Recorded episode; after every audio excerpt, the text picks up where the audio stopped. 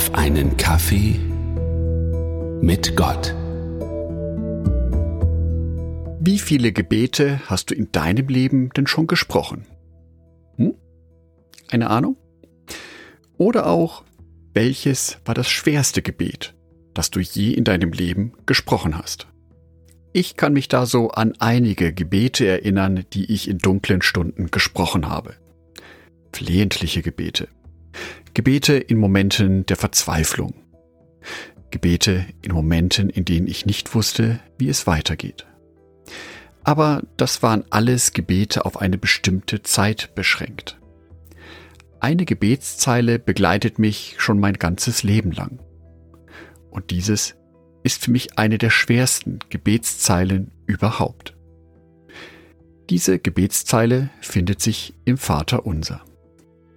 Matthäus Evangelium Kapitel 6 Vers 10 Dein Reich komme bald. Dein Wille erfülle sich hier auf Erden genauso wie im Himmel. Wie oft habt ihr dieses Vaterunser schon gebetet? Dutzende Male? Hunderte Male? Ich kann gar nicht sagen, wie oft ich dieses Gebet, das Vaterunser, gebetet habe. Aber ich merke immer mehr, dass mir genau diese eine Zeile auch Probleme bereitet. Der Einstieg ist ja zunächst sehr hoffnungsvoll. Dein Reich komme. Der universelle Ausdruck der christlichen Hoffnung. Wir hoffen darauf, dass Jesus Christus wiederkommt.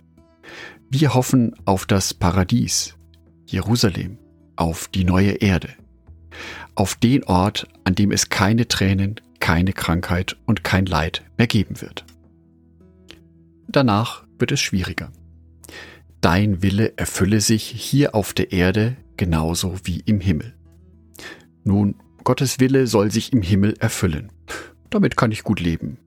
Der Himmel ist weit weg und ich bin sicher, dass Gott es richtig gut da oben meint.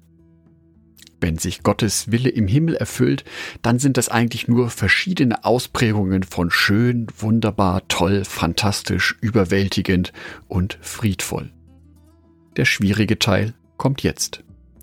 Gottes Wille soll sich nämlich auch hier auf der Erde erfüllen. Wenn ich mich hier aber auf der Erde so umsehe, zum Beispiel in den Nachrichten, dann können mir da schon Zweifel kommen. Das soll Gottes Wille sein? Wozu die ganze Pandemie? Wozu das ganze Unglück, das ganze Leid auf dieser Welt? Auch wenn ich mich in meinem eigenen Leben umschaue. Ich bin heute nicht an dem Ort, den ich mir mit Mitte 20 oder mit 30 vorgestellt habe. Seitdem sind etliche Träume zerplatzt. Ziele, die ich mir fest vorgenommen hatte, habe ich nicht erreicht. Warum ich das so erleben musste, das kann ich zum Teil nicht mal erahnen. Da fällt mir aber eine Stelle aus dem Jesaja-Brief ein.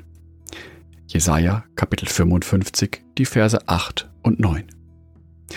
Meine Gedanken sind nicht eure Gedanken, sagt der Herr, und meine Wege sind nicht eure Wege. Denn so viel der Himmel höher ist als die Erde, so viel höher stehen meine Wege über euren Wegen und meine Gedanken über euren Gedanken.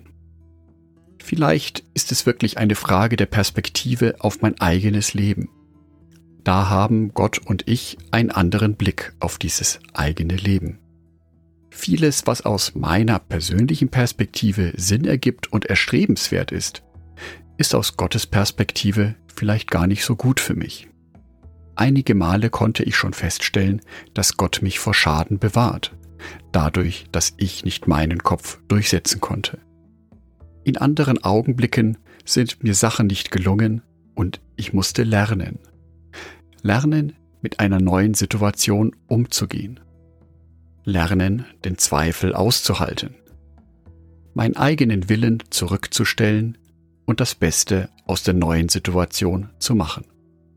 Das ist auch gleichzeitig die große Herausforderung für uns als Christen.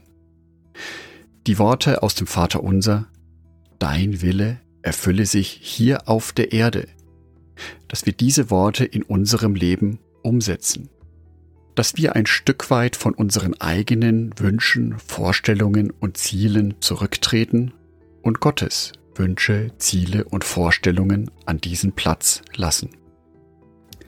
Ich wünsche dir für heute, dass es dir gelingt, Gottes Willen hier auf Erden wahr werden zu lassen. Dass du die kleinen Signale von Gott siehst, wie er in deinem Leben Einfluss nimmt. Und dass du ihm vertraust, dass er alles zu einem guten Ende führen wird. Angedacht von Jörg Martin Donath.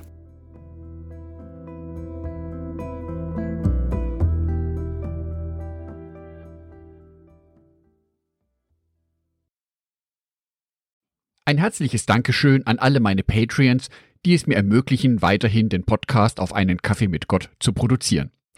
Herzlichen Dank an Sonitschka und an Andreas Pfeiffer. Auf Patreon kannst du mich bereits mit einem Euro monatlich unterstützen. Oder du lässt mir ein paar Sterne da.